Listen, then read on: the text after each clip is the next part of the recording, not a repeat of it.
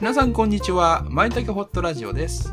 この番組は自由な発想をする二人が自由におしゃべりする自由なラジオです。パーソナリティはまいことたけちゃんです。よろしくお願いします。皆さんこんにちはまいこと申します私はマインドセラピストの仕事をしていますあらゆる悩みや問題を克服するためのカウンセリングやコーチングセッションを提供しています無意識領域である潜在意識を使って自分にとって無理のない方法で状況が好転していく流れを作ります詳しくはプロフィールリンクからご覧くださいよろしくお願いします私、たけちゃんはアダルトチルドレン、毒親の悩みを中心にカウンセリングを行っております。複雑に絡まった思考や感情をほどいていって楽になる。そして元気になるお時間をご提供しております。詳しくはエピソード1、自由な自己紹介を聞いてみてください。よろしくお願いします。よろしくお願いします今日もよよろろししくくおお願願いいしします。はい、お願いしまはーい。前回ね、あの、マイコがこう、スイスとキューバ、す。うん。うん。 1ヶ月でね、旅行行ったっていう話をしてくれたんですよ。うんうんで、その話のね、続きをね、うん。まだあの聞きたいんで、よろしくお願いします。はい。 えっと、さっきね、その、スイスの、その話を前回、エピソードで撮ってるんですけど、うん。そのスイスの物価高いのはなんでやっていう話が出たんうん。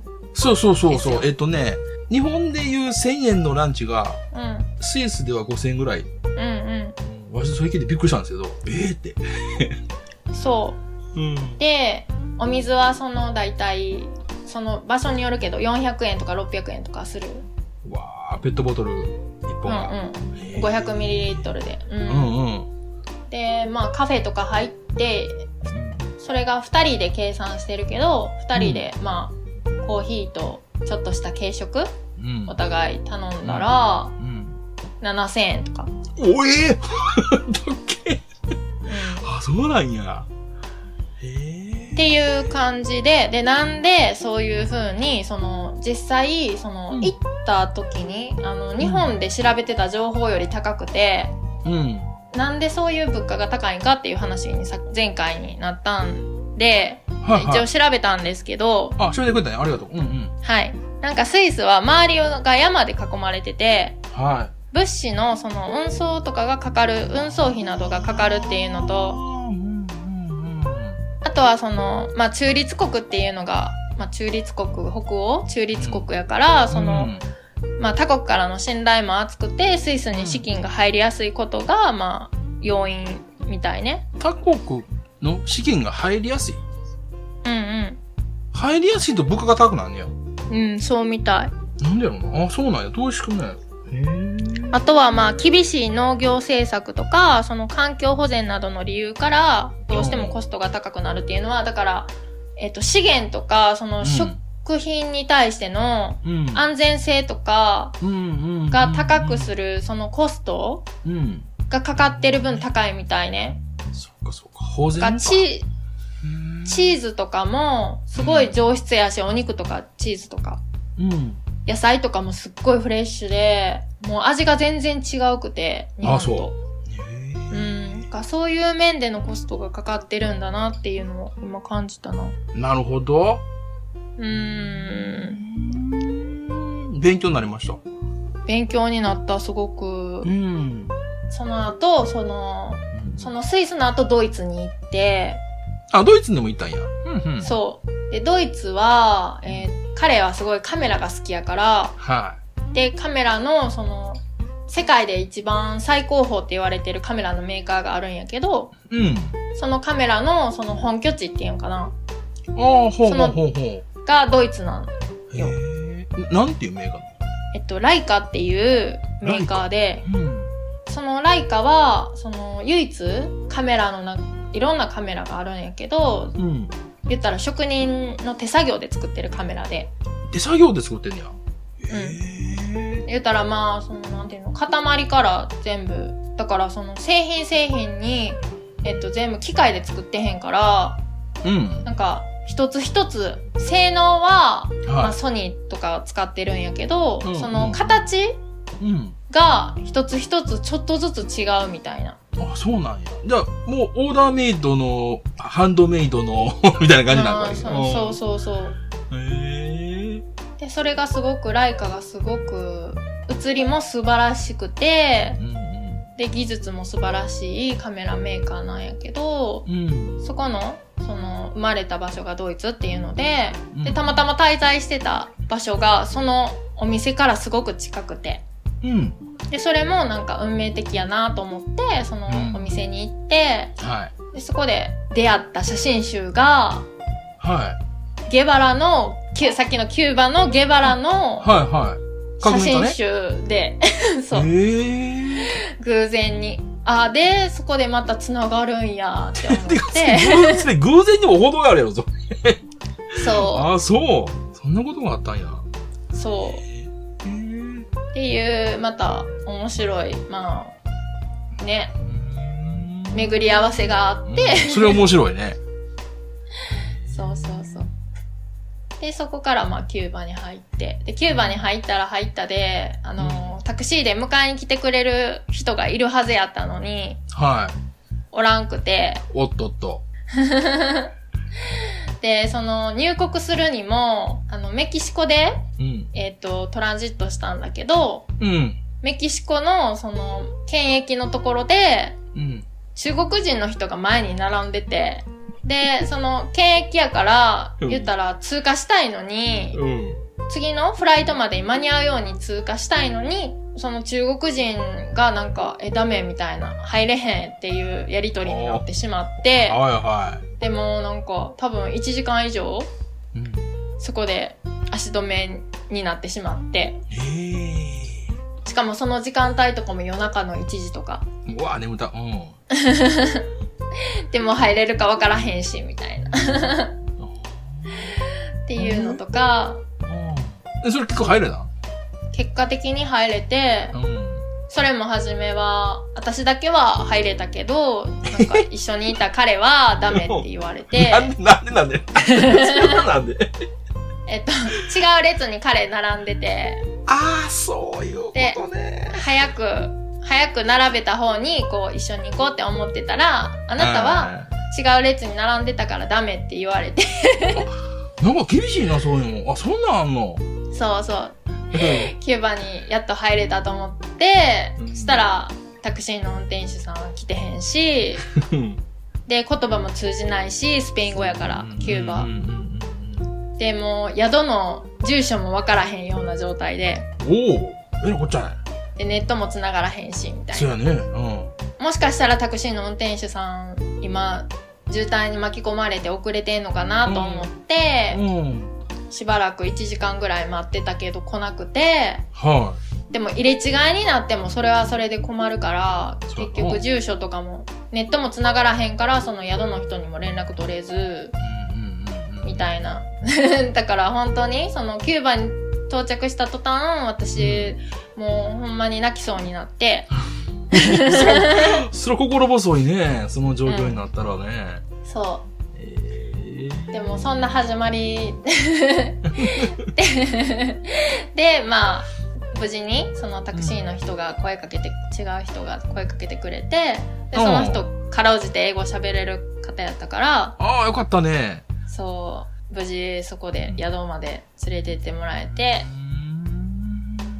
でそこからそのホストファミリーみたいな人たちとコミュニケーション取って、うんでその私の、まあ、人生のキーパーソン的な人うん、も、同じ時期にキューバに入国しててうん。で一緒に遊ぼうっていうのがあったから、うんその人といろんなとこ連れてってもらってうん。でキューバうも、ん。うん、社会主義国やからまあその学費とか医療費とかはもう全部国が家賃もうん。うん。あと電気代もうん。全部国が食費もあーそうなんや。え、食費もはいあのいつも配給っていうのがあってそこおうにいつもなんかパンとかあの野菜とかお肉とかえーが配られるうんでその食事でみんな生活してるから基本的に飢え死にすることはなくてうんうんうんうんうん。だからホームレスとかもいなくてみんな家が与えられるから、あ、そうなん、与えられるよね、ちゃんと。国からね。そうなるほどでそこでもその、えー、と人種的には黒人と白人とそのミックスがいるような感じ、うんうんうんうん、で言語は全部スペイン語でうん、でそのキューバの中でも最近あの自分たちでビジネスしていいよっていう風になってあなってきたよね。うんそうでフランスとかそのヨーロッパのオーナーと組んでお店出したりとかして、へえ。だから、すごくこう素敵なお店もすごく多くて料理うんうも。んでローカルのお店とかに入ると1食300円とかうん。 安っスイスとは打って変わり、そう一いつきなりの安くなるんやね。そうそう一つのそのワンプレートっていうその文化的に料理ランチとかやとあのローカルなお店とかやとワンプレートの中に主主食がお米なんかなはい。そうちょっとなんかあの赤飯みたいなお米ほうほうほう。にお肉とかのグリルと野菜のサラダと,、うんえー、とついてうん250円とか300円安っ それは安いね。えーでアイスクリームアイスクリームとかは、うん。えっと、普通にジェラートとかソフトクリームとかでうん。 30円とか50円とか30円へやー、それはいいね。でそのキューバのその食材っていうんかな全部自国で取ってるから、うんそのアイスクリームとかもサトウキビから取れてる砂糖で作ってて、うんうんうんでサトウキビジュースとかとかも売っててだからうん。そういうのでや安く、そうですね。それで安くなるのかな。で、天候はずっと晴れててう、ん。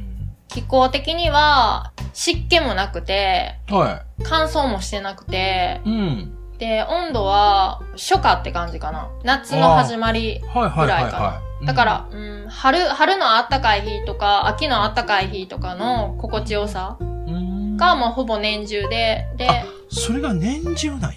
過ごしやすいね。でそうで、すっごい体が楽で。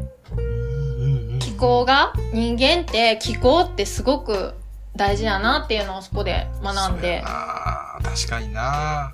体に影響してくるからね。うんそう常に負荷がかかってる状態が日本やとしたらうん。もうめちゃくちゃ身軽やし体力もすごうくんうんうんなんていうかな、うん、馬力出るしそうやね。心地よいみたいな。衣食住もあるし、体も楽やと。うん、ね、体が楽やったら料理 も、あの、メンタルも楽やもんね。美味しいしそううんで親子がすごく仲よ,、うん、仲良くて料理も美味しいし親子が仲いい、人々が仲いいっそうていうのは安心できるね。みんなはニコニコしてるうんね、あ、衣食住もあり、安心も安全もあり、で、人とのつながりも感じることができると。うんね、そういうね、もうマズローの5段階欲求的に言うたらもう3つ、あの、 ちゃんと確保されてるって感じやもんね。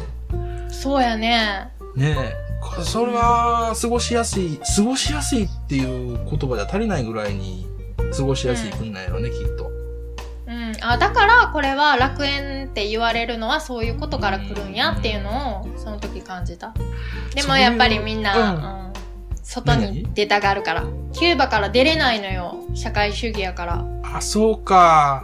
え、旅行もできないの旅行もできないああ、そうなんや。だから外の世界の国のことを知る機会は、その観光客から情報を得るんやろうねでね観光客は、んネットはあネットもあるな野球とかもそう、テレビとかもあるし、うんうんうんうん。そうかうんテレビとネットやなネットも大きいなインスタグラムとかもあるしな、うん。うん、でその観光客のほとんどがもうヨーロッパから来てる日本人ほとんどいなかったね、なるほどね。そうか、外から出られないっていうのがあるのか。うんあ中からあそうねキューバから出られないっていなそうそうそうそううそうデメリットがあるねうーん人間としてここあのすとても過ごしやすい生きやすい国ではあるけれどうん出ることができないそうそううんだから亡命とかしたら出れるんちゃう、なるほどなるほどそうかうん、だからそういうだからリスクっていうんかなそういうデメリットはあるねやはりあれやな物事にあの、うん正しいとか間違ってるとかないな、うん。ううんん。ただ、その状況がある。そういった環境があるということだけやな。なんか話を聞いてうん今そう思ったわ。うん。うん。でも話を聞くと、やっぱり行ってみたいという感じがしてくるね。